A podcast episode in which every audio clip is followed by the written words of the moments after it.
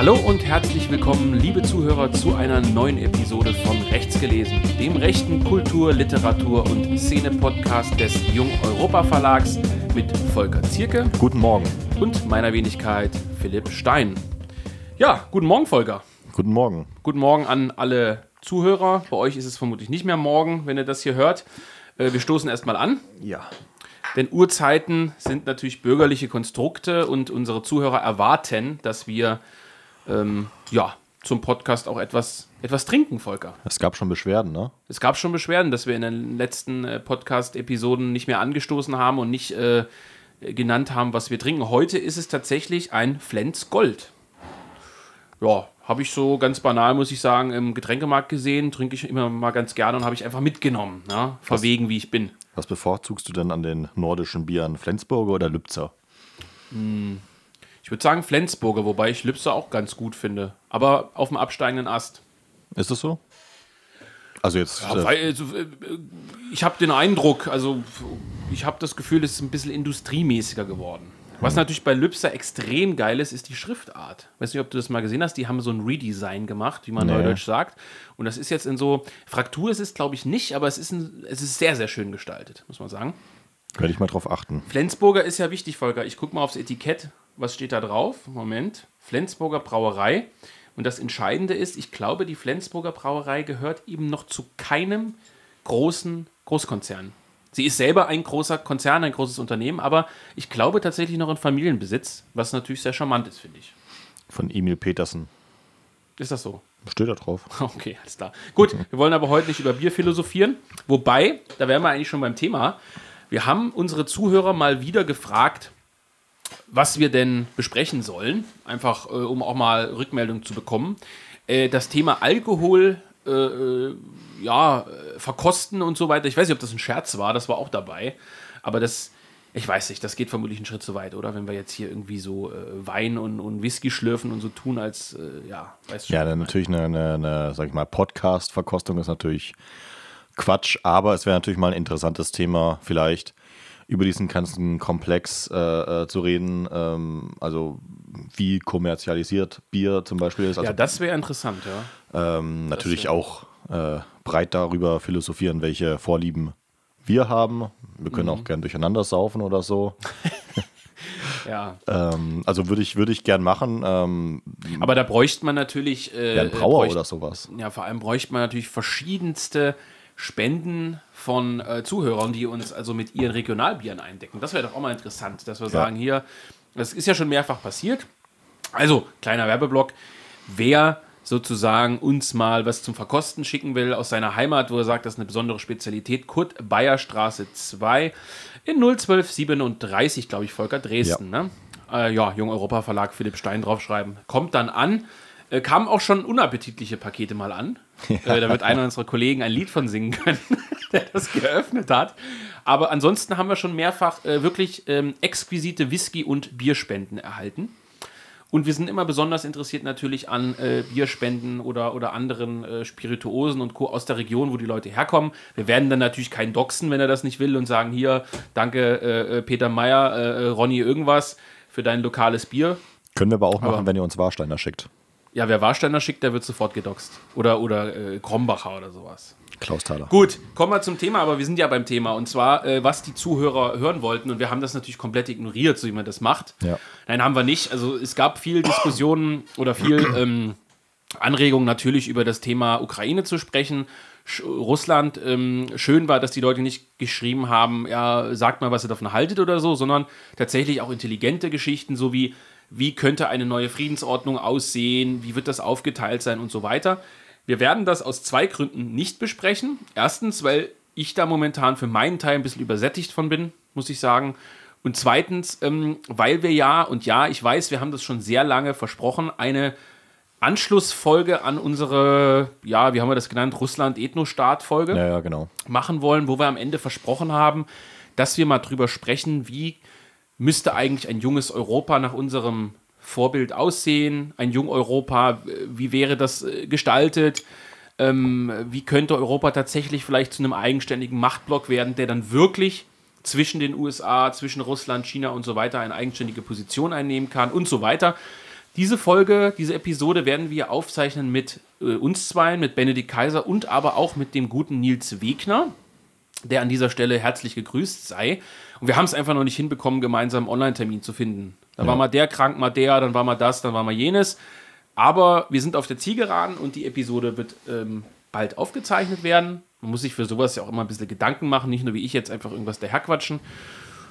Und deswegen äh, haben wir uns entschieden, heute über ein Thema zu sprechen, äh, in vielleicht kürzerer Ausgabe mal, äh, was auch sehr oft genannt wurde, nämlich der anstehende Prozess gegen die Europaverlage GmbH und daran anschließend auch wie so eine Art News-Update mal. Was erscheint jetzt bald bei Jung Europa? Wie sieht es gerade mit den Publikationen aus? Das heißt, die Folge ist was für alle, die den Jung Europa Verlag tatsächlich verfolgen. Ist nicht nur aus politischen Gründen jetzt hier anhören, wie beispielsweise gestern die Episode zu, zu äh, Le Pen, ja. Ja, die wir aufgezeichnet haben, was sich ja wirklich jemand auch anhören kann, der sich für den Verlagswesen gar nicht interessiert, im Grunde genommen. Und heute geht es so ein bisschen um, ja, ich sag mal, Insider-Geschichten. Genau, ein paar interne ja. Infos, die nirgendwo stehen und wo man dann wieder bei den Freunden angeben kann, dass man wieder was weiß, was alle anderen nicht wissen. Das ist ja auch irgendwie Sinn und Zweck des Ganzen. Zum Beispiel, dass dein neuer Roman äh, in, in der Welt des Prinz von Bel Air spielen wird. Das hast du ja schon auf Twitter äh, postiert, das heißt, das weiß schon jeder. Ja, du hast ja, du hast ja gesagt, dass du so beeindruckt von Will Smiths Angriff auf der Bühne warst und das auch gar nicht für gefaked hältst, dass du sozusagen jetzt über ihn ein Buch schreiben willst. Nee, das, also er ist schon ein guter Schauspieler, muss man mal sagen. okay. Das gut. ist mir auch bei, der, bei, bei, dem Prinzen von Bel Air aufgefallen. Mhm. Ist ja ähnlich gekleidet wie du. Im Gegensatz zu Charlie Sheen, der äh, kleidet für Micha Schäfer und überhaupt nicht schauspielert. Stimmt. Gut, kommen wir zum Thema. Also wir wollten als allererstes mal sprechen über äh, die, ja, im Grunde genommen anstehende Klage ähm, ich denke, die meisten werden es ja äh, im Internet verfolgt haben. Deswegen mache ich mal eine Kurzversion. Einfach nur auch vielleicht, was ist das, das Update, was gibt es da Neues. Wir wurden im, ich glaube, Dezember 2021 abgemahnt. Das heißt, äh, da flattert äh, dann äh, ein Brief rein, ohne dass es, sage ich mal, irgendeine Ankündigung vorher gab oder ähnliches, äh, wo man dann halt äh, Post vom, von einem gegnerischen Anwalt bekommt. In dem Fall jetzt nicht vom Gericht oder so. Und die Anwaltskanzlei, ich glaube SKW Schwarz heißen die, aus München. Eine ziemlich große Anwaltskanzlei, ich glaube mit über 100 Anwälten, also schon eine, schon eine ordentliche Großkanzlei, hat uns da im, im, im Auftrag der Europa Verlage GmbH, auch wiederum aus München, äh, eine, eine Unterlassungserklärung zugestellt, die wir unterschreiben sollten, dass wir eben darauf verzichten, in Zukunft den Begriff Jung Europa Verlag weiterhin im geschäftlichen Betrieb zu führen. Also auf Deutsch gesagt, den Namen im Grunde genommen halt aufzugeben. Äh, weiterhin waren da An Begleichung der Anwaltskosten und so weiter. Mhm. Äh, weiß ich jetzt auch nicht mehr alles genau im Detail. War auf jeden Fall so ein Abmahnschreiben, was man halt kennt. Äh, ich hatte eigentlich vor, mir so im Internet so diesen gelesen und gelacht Stempel zu kaufen, das da drauf zu hämmern und den zurückzuschicken. Das ist dann aber doch immer zu heiß, weil die können natürlich bei Gericht dann auch ähm, gewisse Dinge erwirken, gegen die man wieder vorgehen muss und so weiter und so fort. Das heißt, wir haben unseren Hausanwalt, den wir haben, sozusagen eingeschaltet. Der hat eine aus meiner Sicht doch ziemlich äh, stichhaltige und gute Erwiderung in Kürze geschrieben.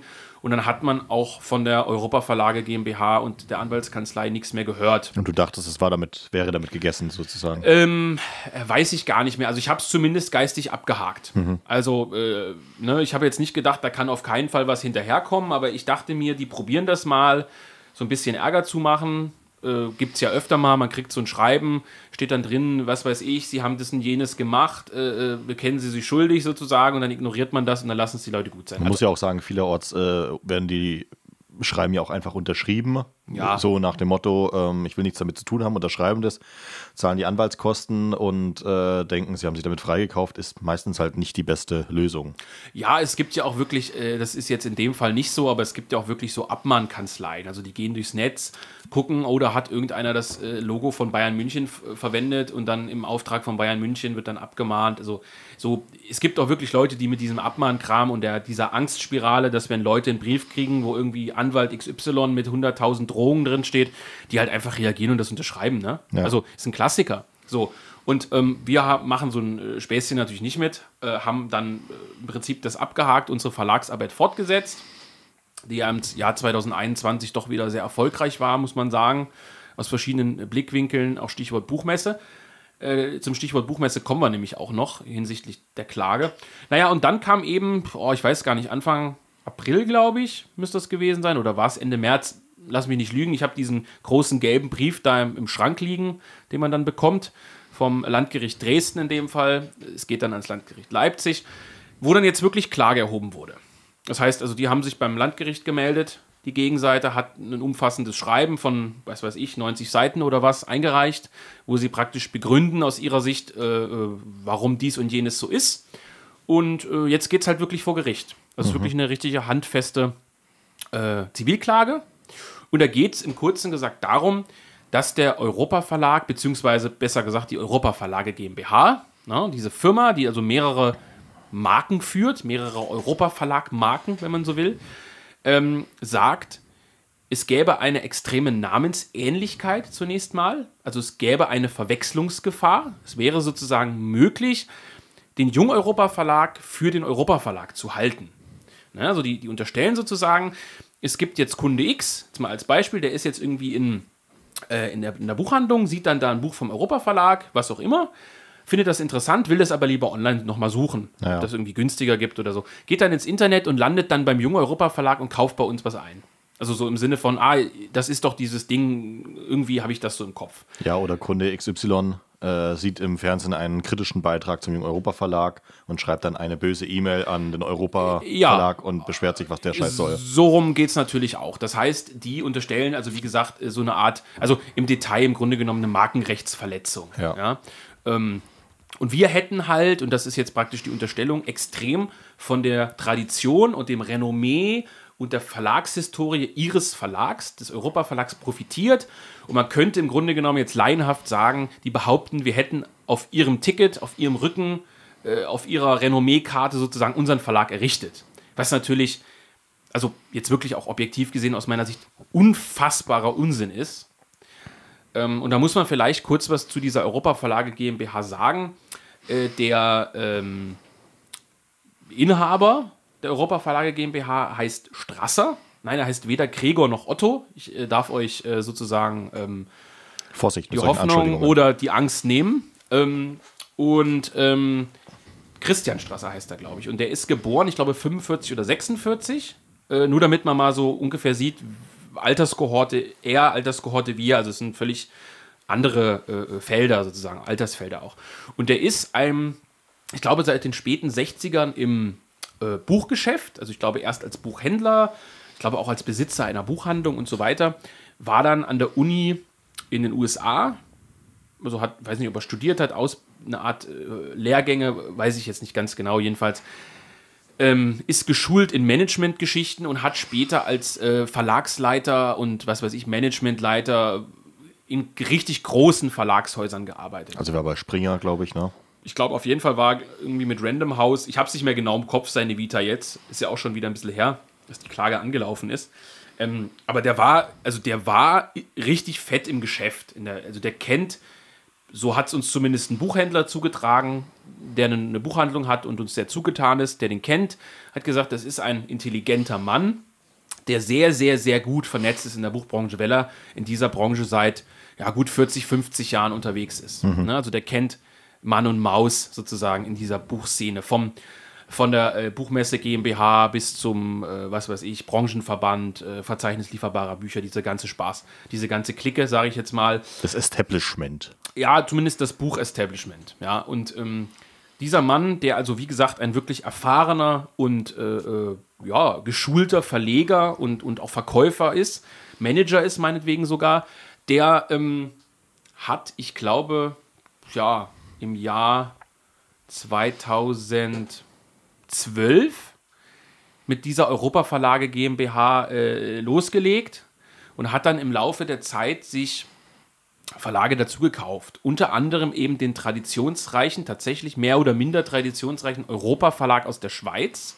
Der 1933 gegründet wurde und so ein, ja, also äh, Literatur von Exilautoren genau, gebracht hat. Genau, typischer Immigrantenverlag. Also hauptsächlich, jetzt erstmal ganz wertfrei gesagt, natürlich Kommunisten, äh, natürlich Juden auch, logischerweise, die aus dem äh, Deutschen Reich geflüchtet sind.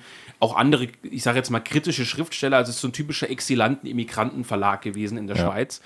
Und den haben die halt dazu gekauft. Also es ist nicht so, dass er da irgendwie sag ich jetzt mal, ins Unternehmen irgendwann mal eingestiegen ist und den übernommen hat oder so, sondern die haben den einfach ganz stumpf gekauft. Mit ihrer Firma haben sie den eingekauft als Produkt, als, als, als Produkterweiterung. Und auf dessen Historie, und das finde ich eigentlich schon auf eine gewisse Art, muss ich sagen, fast schon schäbig, ähm, mal sehr subjektiv gesagt, da hast, da gründest du ein Firmenkonstrukt, ja, und kaufst dir sozusagen ein gleichnamiges Produkt ein ich weiß natürlich nicht, wie das genau gelaufen ist, ob der die Nachfahren kennt, der Gründer oder so. Will ich jetzt nichts unterstellen, dass es jetzt rein aus monetären, wirtschaftlichen Gründen ist.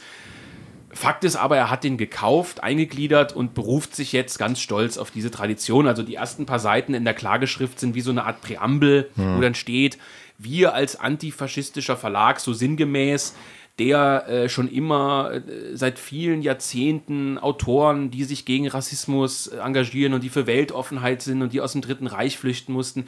Also der ist, obwohl das eine theoretisch sachliche Klageschrift sein soll, muss, wie auch immer, hast du am Anfang so richtig diesen Faschismuskeulenhammer, hast du richtig äh, äh, vorne in dieser Präambel drin und das findet sich in, diesem, in dieser Klageschrift immer mal wieder der Jung Europa Verlag tut so, als wäre er ein normaler Verlag, der für die europäische Integration ist, steht da irgendwie drin. Mhm. In dem Footer, in seiner Verlagsbeschreibung steht, er möchte Europa zusammenführen.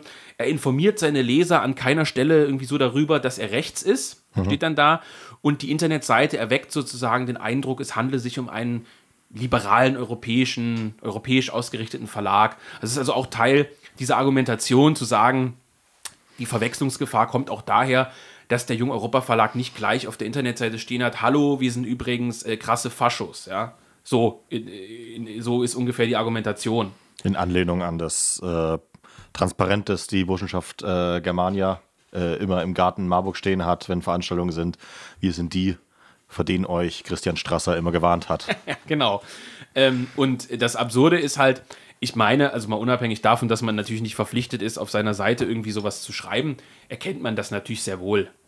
Also wenn man kein absoluter Volltrottel ist und man darf davon ausgehen, dass das Publikum, das beim Europa Verlag einkauft, der im Grunde genommen wie so eine Art halblinker Nischenverlag ist, ähm, das ist ein gebildetes, politisch interessiertes, auch politisch gebildetes äh, Publikum, das da kauft. Das ist also kein klassischer Publikumsverlag, in dem man irgendwie Ken Follett-Romane kauft, sondern es ist ein Verlag, der sich auf polit politische Geschichten, Philosophie, Zeitgeschichte, äh, Diskussionen spezialisiert hat, hauptsächlich aktuell.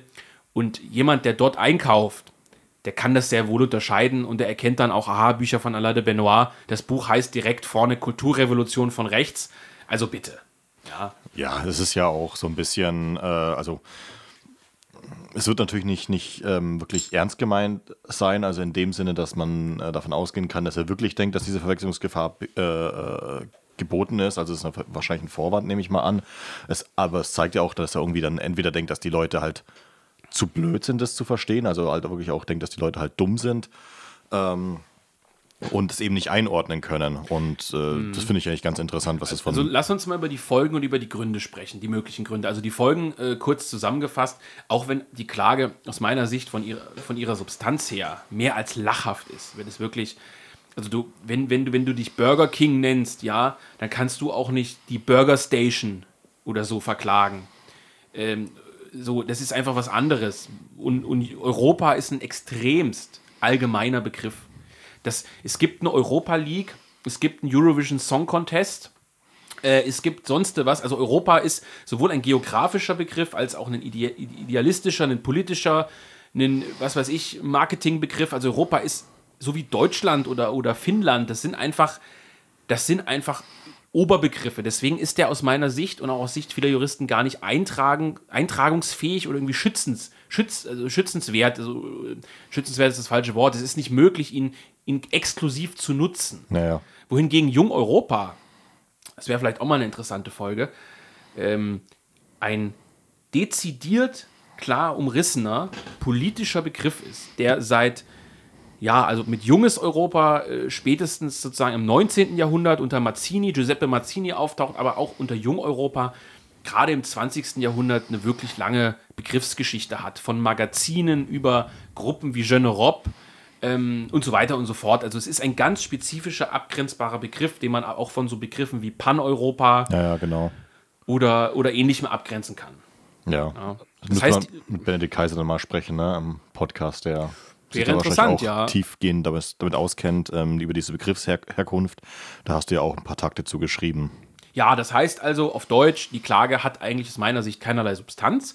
Gleichwohl weiß man natürlich nie, was an bundesdeutschen Gerichten so passieren wird. Stichwort Heimatdefender, Stichwort ähm, Facebook-Klage von 1%, Stichwort etliche andere Prozesse. Ähm, das heißt, es ist schon ernst zu nehmen. Ne? Also, wenn wir verlieren sollten am Landgericht in Leipzig, würde das zunächst erstmal bedeuten, dass der Name Jung Europa aus dem Verkehr gezogen wäre. Wir könnten ihn nicht mehr nutzen, müssten ihn sozusagen augenblicklich abschalten. Du müsstest ja praktisch auch überall, wo der Begriff steht, alles löschen. Das betrifft ja hauptsächlich deine Bücher. Ja, also im Internet ist das ja noch vergleichsweise einfach. Da kann ich alles löschen oder inaktiv stellen, was mir gehört. Also irgendwelche Kanäle. Ja, ja. Bei den Büchern, um ehrlich zu sein, weiß ich das noch gar nicht. Habe ich noch gar nicht. Ja, also normalerweise würde das vermutlich auch bedeuten, dass die Bücher weg müssten. Eingestampft, äh, gehäckselt, was weiß ich. Weiß ich nicht, wie das genau ist. Habe ich keine Erfahrung mit.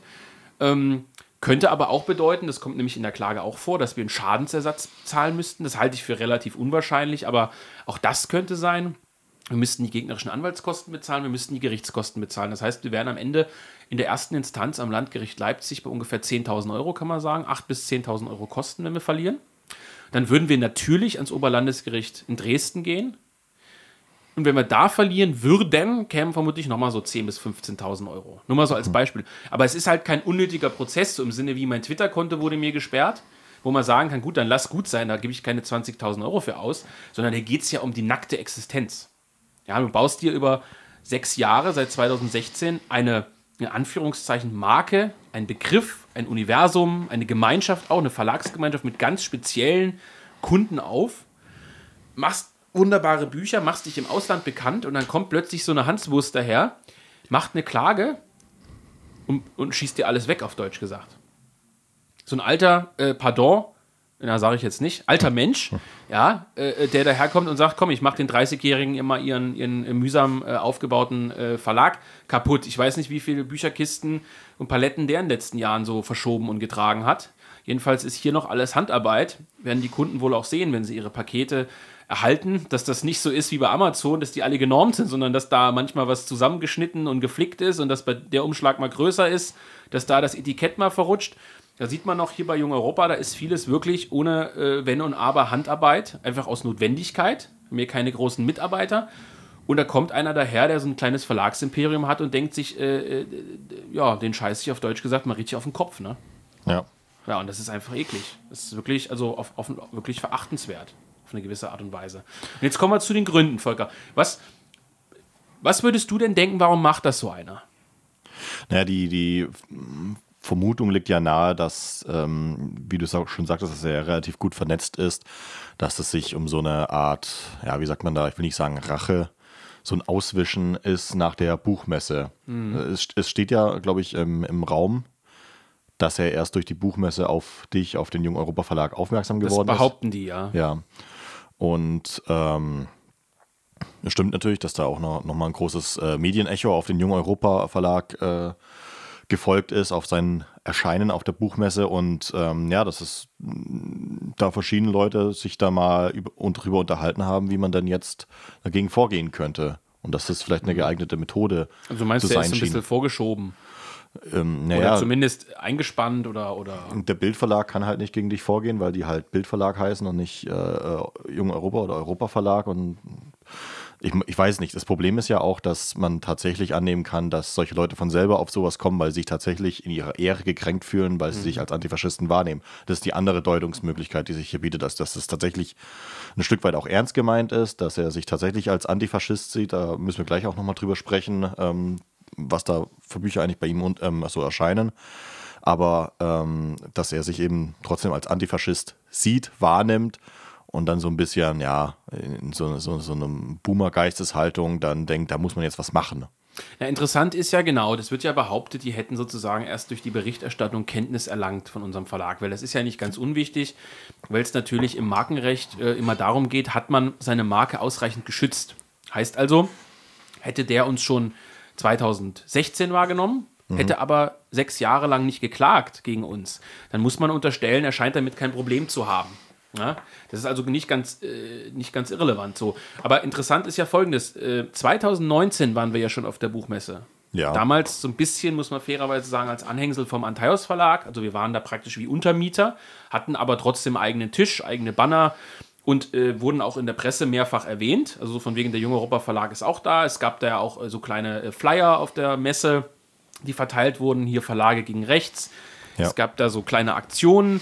Das heißt, wenn man auf der Buchmesse war, als Verleger selbst oder als, als Verlag, dann hat man von unserem Stand mitbekommen. Vor allem, ja. wenn man so gut vernetzt ist. Ja, das kommt noch dazu, aber selbst wenn du nur als Gast da warst, überleg mal 2021, wie viele Leute an unseren Stand gekommen sind und gesagt haben, ich war mal hier, weil ich in der Zeitung gelesen habe, weil ich hier den Flyer bekommen habe, dass ihr hier die Bösen seid. Ich wollte mal ja. gucken.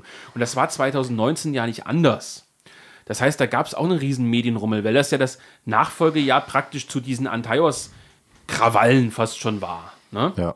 Und was haben wir jetzt rausgefunden? Der Europa Verlag war auch auf der Messe. Ja. Und zwar nur eine Halle weiter. So, das bedeutet, natürlich haben die Leute mitbekommen, da gibt es rechte Verlage und wie heißen die? Ob die sich jetzt im Detail damit beschäftigt haben, das ist natürlich eine andere Frage.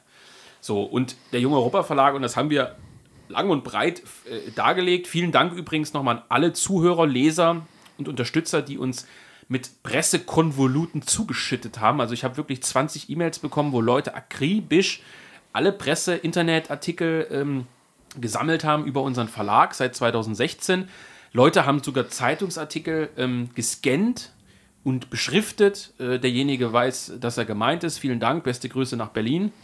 Ähm, was uns enorm geholfen hat, ähm, und wir haben wirklich einen Pressekonvolut von, glaube ich, 70 oder 80 Artikeln vorgelegt über uns seit 2016. Ja. Und davon ist nur ein Bruchteil von 21, also von mhm. der Buchmesse. Das heißt, über Marx von rechts gab es damals von Taz bis FAZ bis Welt sicherlich 20 Artikel. Mhm. Der äh, äh, gute Wagner, der die Angstmacher geschrieben hat, äh, so ein bisschen geschwärmt hat für Benedikt Kaiser und für unseren Verlag auch so ein bisschen. Der Grüße hat, an der Stelle. Eine Grüße an der Stelle. Der hat äh, mehr oder minder ein halbes Buch über uns geschrieben. Der, dieser äh, Widerling Christian Fuchs hat in seinem Buch ausführlich geschrieben. Ähm, hat aber keiner gelesen. Hat keiner gelesen, ja, außer die betreffenden Stellen sozusagen. Und will, will sagen, es gibt sogenannte Fachliteratur über uns, es gibt etliche Zeitungsartikel schon 2017, 2018. Man hat uns, wenn man in der Buchbranche tätig ist, einfach nur normal in der Buchbranche, und hat man uns wahrgenommen. Und ja. das ist nicht arrogant gemeint. Es gab einfach diese Berichterstattung. Ja. So. Ja, und keine Ahnung, was der Grund ist. Ich kann mir auch so was Subjektives vorstellen, dass der 20, 30 E-Mails bekommen hat mhm. äh, nach der Buchmesse. Irgendwie, ach, haben Sie schon gesehen, dieser Nazi-Verlag, der da war, der heißt fast so wie Sie, das kann doch nicht sein. Also ganz banal, dass der sich dann gedacht hat, boah, scheiße, da haben echt ein paar Kunden geschrieben, äh, dass, die, dass die uns fast verwechselt hätten oder, oder so, oder, oder dass, dass wir ja ähnlich heißen, dass uns das ja schaden kann. Hm. Und dann hat er gesagt, komm, machen wir mal, ne? Naja. Da wird ja anscheinend das, äh, das Geld auch da gewesen äh, zu sein. Also es muss ja auch ehrlicherweise sagen, dass es ihm nicht so weh tut wie uns, wenn man diesen Prozess eben ausfechten muss bis zum bitteren Ende. Ja, ähm, und also dass der jetzt wirklich im klassischen Sinne ein Antifaschist ist, sage ich jetzt mal, Glaube ich nicht. Ja, ist halt ein bürgerlicher mit antifaschistischem Gewissen. Vielleicht nicht mal das. Ich, also ich weiß es, ich weiß es schlichtweg. Ich glaube ja, weil er auch, ähm, hast vermutlich recht, weil er ja auch so, es hängt nicht zwingend zusammen, aber so Refugee-Geschichten und gegen Krieg und also wenn man ihn mal googelt, alle möglichen Gutmenschen-Dinger ja. abgezogen hat. Ähm, ja, also kann schon sein. Ich weiß es nicht. Am Ende ist es eigentlich auch egal. Wobei ja. Wobei ja, und jetzt kannst du mal, was, was ist da zuletzt erschienen? Ich weiß nicht, was zuletzt erschienen ist, aber unter anderem natürlich auch äh, Bücher vom guten Professor David Engels. Ja.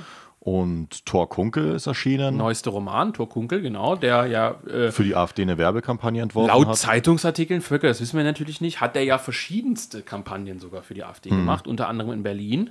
als Presse, äh, ja, wie sagt man, als Firma, also als, als PR-Manager. Ja, Wir haben bei ihm im Verlag neuerdings Gunnar Kaiser, genau. äh, kann, glaube ich, mit Fug und Recht behaupten, ein Impf- und Corona-Skeptiker, Ja. ein ziemlich prominenter eigentlich sogar. Ja, der zuletzt auch gecancelt wurde äh, öffentlich. Also er ist ja eigentlich ein liberaler Philosoph, bezeichnet er sich eigentlich, aber eben im Zuge dieser Corona-Proteste dann, ähm, sag ich mal, zu den Bösen gewechselt äh, aus äh, vieler Sicht und ähm, ja, wurde dann auch, glaube ich, öffentlich in der FAZ und der Welt dann so, sozusagen gecancelt. Also dann hieß es da, ja, Meinungsfreiheit ist wichtig, aber das geht zu weit. Ja, ja. Und ähm, ja, ist jetzt halt auch ein Böser, aber er darf beim Europa Verlag veröffentlichen.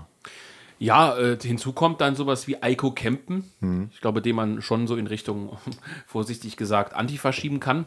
Franziska Ja. Schreiber. Franziska Schreibers Aussteigerbuch aus der AfD. Also es ist eine ganz wilde Melange, die aber in den letzten ein, zwei Jahren auch durchsetzt ist von durchaus als, naja, rechts weiß ich gar nicht, aber als, ja, so in diese Richtung tendierenden Autoren. Eher so liberal, freiheitlich gegen den Staat, aber trotzdem äh, von der Mainstream-Presse als rechts verschrien. Also definitiv unabhängig davon, dass wir die sicherlich nicht für rechts halten, im klassischen Sinne. Ja, aber Professor David Engels Gut, hat ja Engel- auch zum Beispiel auch das Vorwort von zum Rochedi-Buch geschrieben. Ja, gut, Engels ist ein Sonderfall. Engels ist ja wirklich ein, ein sehr guter Mann. Ja. Ne? So, ist ja auch in unserem neuesten Film als Interviewpartner drin, den wir über das Institut Iliad ähm, gemacht haben. Wer den noch nicht kennt, kann man auf äh, YouTube slash Jung Europa Verlag in einem Wort findet man unseren Kanal. Da ist der Film mit dem guten alkoholisierten Volker Zierke zu finden. Gut, ähm, machen wir einen Haken dran. Was passiert jetzt, Volker? Was jetzt passiert ist, wir haben jetzt erwidert. Das Ja. heißt, wir haben auf deren Klageschrift ausführlich erwidert. Dann kann es sein, dass die nochmal erwidern dürfen und wir. Also es entsteht da jetzt so eine Art Papier-Anwaltskrieg, wo man sich Argumente und Gegenargumente hin und her schickt. Dann wird es vermutlich irgendwann, das kann keiner sagen, am Landgericht Leipzig zu einem Prozess kommen, entweder physisch oder digital. Und irgendwann wird dann entschieden. Ja, Ja. ganz banal, wird irgendwann entschieden. Und ähm, beide Parteien haben die Möglichkeit, am Oberlandesgericht Dresden gegen das Urteil vorzugehen. Das OLG muss das natürlich nicht annehmen. Also die können halt sagen, nein, das Landgerichtsurteil war super, das bestätigen wir jetzt. Oder die machen halt im Grunde genommen einen neuen Prozess auf. Ja.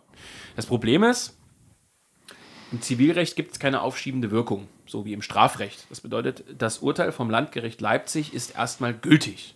Das heißt, du musst dann zum Beispiel den Namen Jung Europa Und- tilgen, würdest du verlieren. Unter gewissen Umständen. Man muss da, glaube ich, so, einen Schutz, äh, so, eine, so eine Schutzgebühr hinterlegen, die kann relativ hoch sein und so. Da gibt es so ein paar Spezifika. Aber wenn da jemand, ich sag mal, Arschloch sein will, dann kann er das erstmal durchdrücken.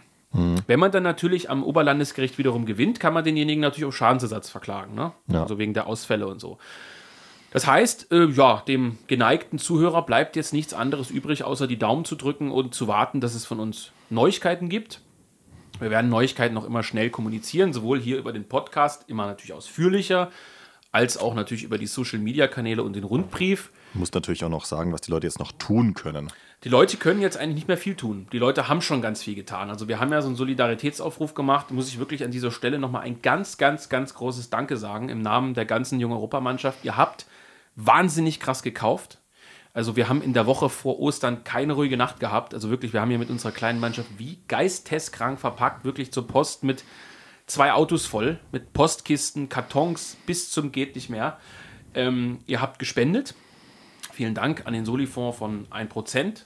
Ähm, kann natürlich jetzt auch jeder noch spenden, wenn er gerne möchte. Ähm, Kann auch, weiter, können auch weiter Bücher gekauft werden. So ist ja können auch auch weiter Bücher, ist alles gern gesehen, um Gottes Willen, aber wir haben jetzt erstmal unseren Grundstock erreicht durch diese Solidarität.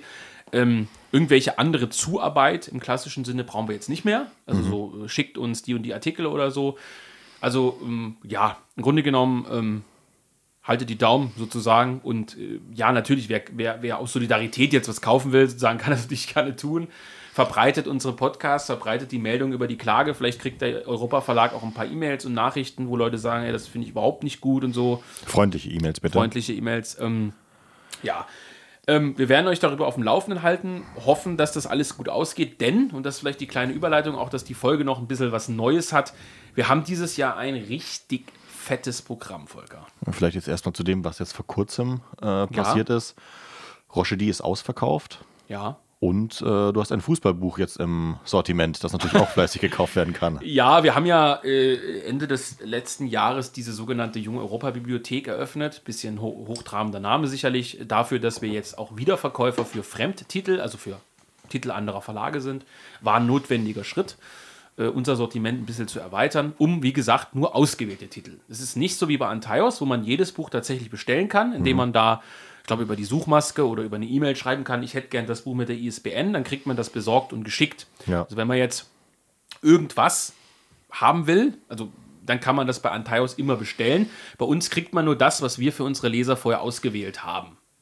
Liegt natürlich A daran, dass wir gar nicht alles besorgen können, auch nicht wollen, dafür auch nicht die, die, die Logistik haben und zweitens auch, ja, das Wollen. Also wir wollen gerne, dass wir einen Bücherschrank anbieten, wo jeder, der die Jung-Europa-Bücher mag, mit gutem Gewissen zugreifen kann und denkt, ja. das ist ein gutes Buch. Ja, das also eine Empfehlung sozusagen. Es ist alles eine Empfehlung. Es, die, das eine ist ein bisschen mehr eine Empfehlung, das andere ein bisschen weniger, das muss man auch sagen.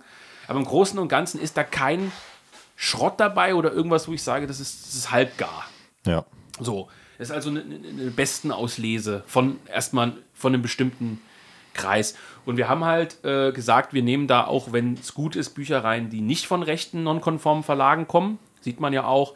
Wir haben beispielsweise die ganzen Krachtitel drin. Wir haben Sankia drin.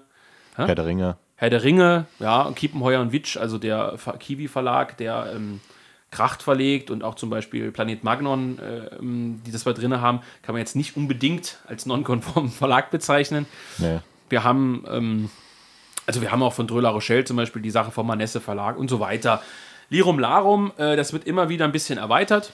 Hin und wieder mal um ausgewählte Titel. Der neueste ist eben ein Buch über ähm, die französische Ultraszene. Ein politischer Blick auf französische Ultragruppen. Jetzt kannst du erwähnen, ist das, also ich habe es ja nicht gelesen, ist das jetzt so anekdotisch oder ist das eher so wissenschaftlich? Wissenschaftlich ist es nicht, es ist eher eine, eine Werkschau. Also da, werden, da steht dann halt Lyon und dann sind halt die Gruppen aufgezählt und dann steht da halt was zu denen. Eher mhm. in einem lockeren Stil. Ne? Die okay. Gruppe gibt es halt so und so, die machen das und das, auch mit Fotos. Äh, und da gibt es ja noch einen anderen Band, den wir haben zum äh, italienischen Fußball, äh, italienischen Ultragruppen. Dann haben wir noch, eine, das heißt äh, Freiheit für Maciek, das ist also über einen Fußballfan, der sozusagen in den Knast gekommen ist und so weiter. Also wir haben aus diesem Fußballsegment ein bisschen was drin. Wobei Wann? Fußball ist das falsche Wort. Es geht hier Ultra- und Hooligan-Szene. Äh, Wann nicht um Benedikt Kaiser ein vergleichbares Buch über die mitteldeutsche Fußballszene? Ja, das wäre schön, aber wir haben tatsächlich den nächsten Podcast-Folge, das weißt du noch gar nicht, mit jemandem aus der äh, Chemnitzer Fanszene vom CFC. Benedikt. Nein, nicht Benedikt. Aus der Chemnitzer Fanszene, der da wirklich, wirklich seit vielen Jahren verwurzelt ist. Ähm, der zusammen mit Benedikt, dir und mir ähm, auch mal ein Gespräch über die mitteldeutsche äh, Fußballszene führen wird und die Frage darüber, äh, wie sind eigentlich Politik äh, und, und Fußball verschränkt und ist das möglich und sinnvoll? Ich werde mit meiner FC Bayern Fanweste kommen. das wäre lustig. Ich glaube, das stört den Null, aber beste Grüße an dieser Stelle. Äh, ja, das haben wir drin. Und ja, Julia Rochedi. Ja, was soll man dazu sagen? Die Nietzsche-Einführung von ihm, Nietzsche der Zeitgemäße, 176 Seiten. Softcover mit Klappen, aus meiner Sicht schön gestaltet. 18 Euro haben wir in Sortiment, haben wir, warte mal, Dienstag vor einer Woche, also vor acht Tagen, wenn wir mhm. heute aufnehmen, ähm, veröffentlicht, wurde sozusagen offiziell auf den Markt gebracht und ist ja bis auf vielleicht 10 Exemplare komplett ausverkauft. Wir schulden dem Großhandel noch 400 äh, Exemplare. Das heißt, wir sind eigentlich schon längst ausverkauft, haben aber ein paar Exemplare zurückgehalten für unsere Kunden und drucken gerade die zweite Auflage. Die kommt im Mai, Kalenderwoche 20. Das ist, glaube ich, ab dem 16. Mai kommen mhm. die dann an. Montag bis Mittwoch oder was, keine Ahnung. Und dann werden die direkt ausgeliefert. Das heißt, ähm, ja, Wahnsinnserfolg. Wir hatten das zweimal, dass die Bücher so schnell äh, äh, durch die Decke gegangen sind über den Großhandel, vor allem auch. Das war mit Theorie der Diktatur. Zunächst mal Michel Onfray. Mhm. Lag auch daran, dass Onfray einfach ein wahnsinniger Name in Frankreich ist, dass der Großhandel natürlich auch nach Namen abnimmt, also wie ja. viele Bücher hat. Und dass äh, wir natürlich mitten in der Corona-Hochzeit waren und das Buch ja auf diese Corona-Thematik angewendet werden kann. Ja. Und dann natürlich äh, passend zur Buchmesse gegen den Liberalismus, Alain de Benoit war ja schon vor seinem Erscheinen ausverkauft. Also Wahnsinn, das war auch absoluter Wahnsinn. Und ich weiß nicht, ähm, ja, wer sich aus anderen Produktsparten beruflich damit auskennt, der weiß, dass man natürlich ab Werk, das heißt ab Druckerei, an Kunden liefern lassen kann. Mhm. Beim Benoit hat das also geklappt. Da haben wir beispielsweise 1000 Stück direkt von der Druckerei zum Großhandel schicken lassen, mhm. ja, der das dann auf Amazon und die Buchhandlung verteilt. In dem Fall war das nicht möglich mit dem Roche D, weil der war schon angeliefert. Ja. Das heißt, ich habe sozusagen äh, mit einem Kollegen die Bücher auf eine Europalette gepackt, musste mir so Verpacktband besorgen und so, so Folie und musste dann zum ersten Mal tatsächlich selber so eine Palette verpacken, die dann auch vom äh, großen LKW abgeholt werden kann, ohne dass alles runterputzelt. Ich bin ja, äh, wie man weiß, ein äh, Vorzeigehandwerker. Geil wäre so ein junger Europa-Gabelstapler. Ja, es wäre super. Ja. Kann ich dann Gabelstaplerfahrer werden? Jetzt traue ich dir nicht zu, aber. Ne, ich bin ständig alkoholisiert, also. Ja gut, dann geht's, ne? ja, eben. Oh. Aber ja, wie gesagt, es war ein Riesenerfolg, das Buch. Äh, ist jetzt im Grunde genommen ausverkauft, in einer guten vierstelligen Zahl. Wir sind ja mittlerweile von unseren Verkaufszahlen und, und Druckzahlen doch auch schon mal deutlich gestiegen, auch wenn ich das jetzt nicht genauer ausführe. Und ja, Freunde, vielen Dank. Äh, super Ding. Ähm, schönes Buch. Wer es noch haben will, ja, ich glaube, Antaios hat noch welche. Und ähm, es kommen ja neue, so ist ja nicht. Es kommen ja neue. Bei uns kann vorbestellt werden.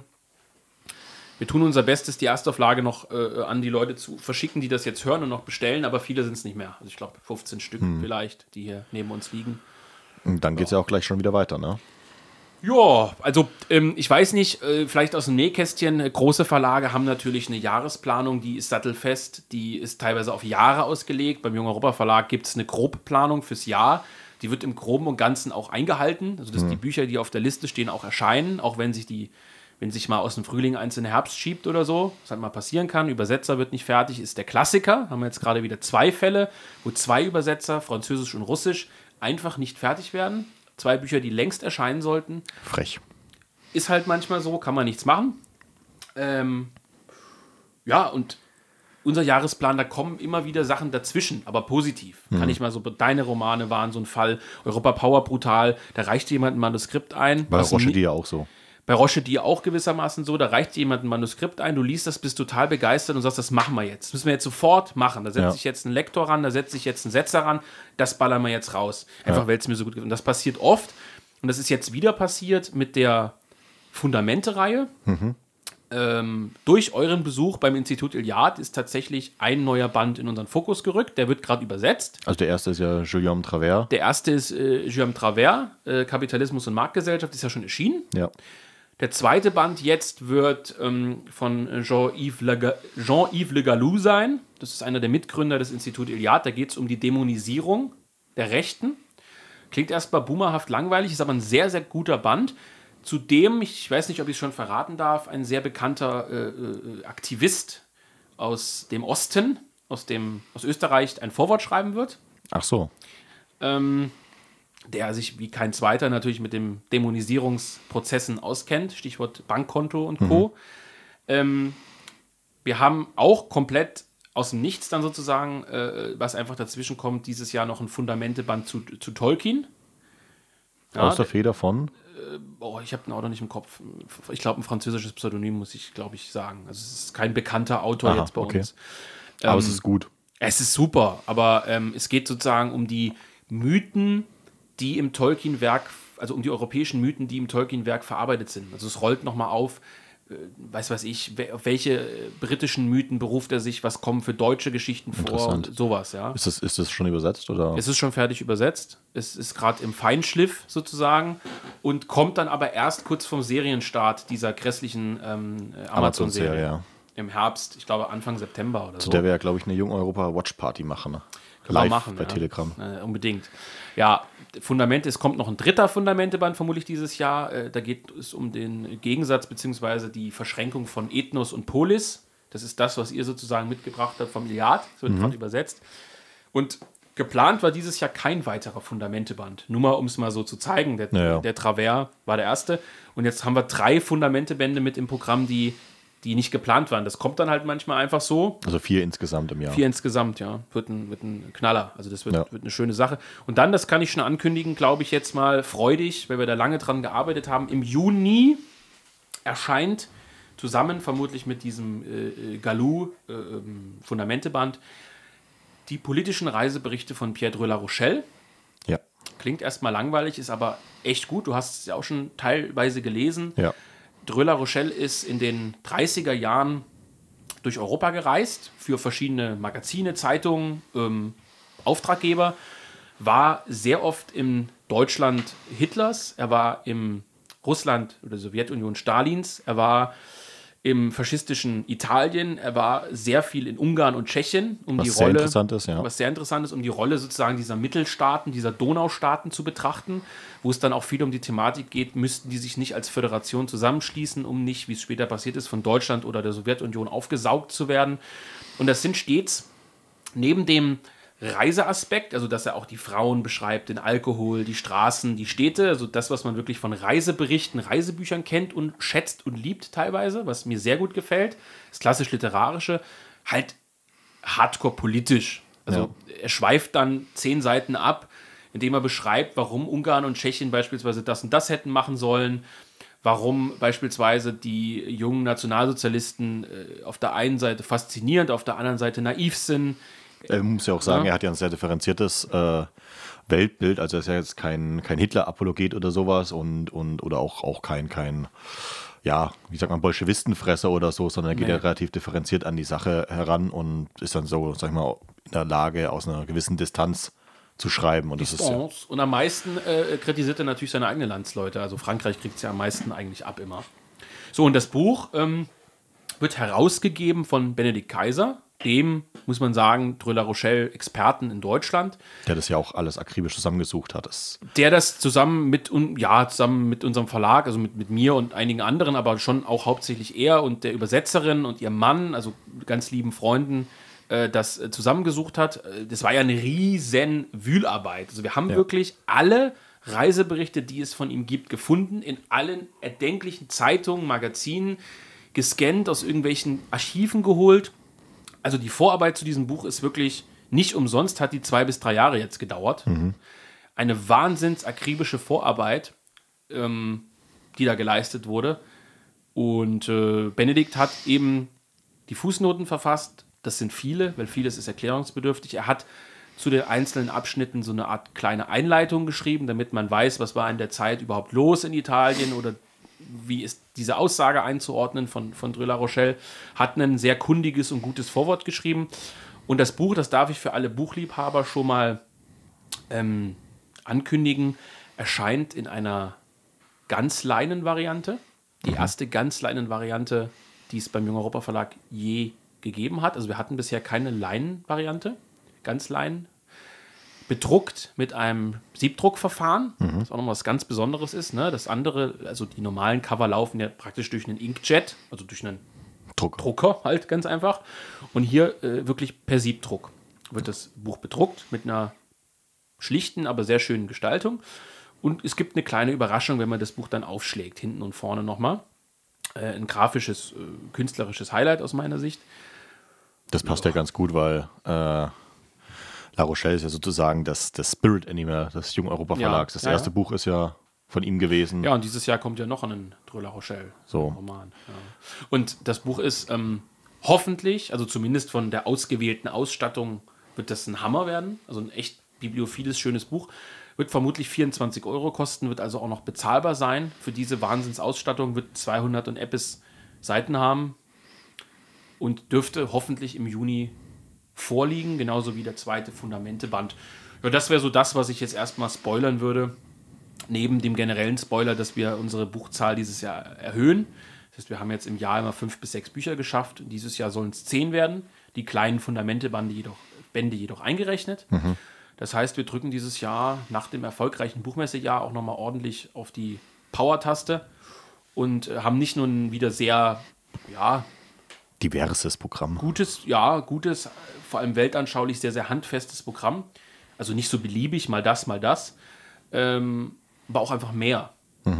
Ähm, und hauptsächlich wieder Übersetzung. Das natürlich, das, das muss man immer noch mal, ich glaube, das kann man keinem, der nicht in der Verlagsbranche arbeitet, irgendwie begreiflich machen, wenn man von zehn Büchern acht Übersetzungen macht, was das eigentlich bedeutet.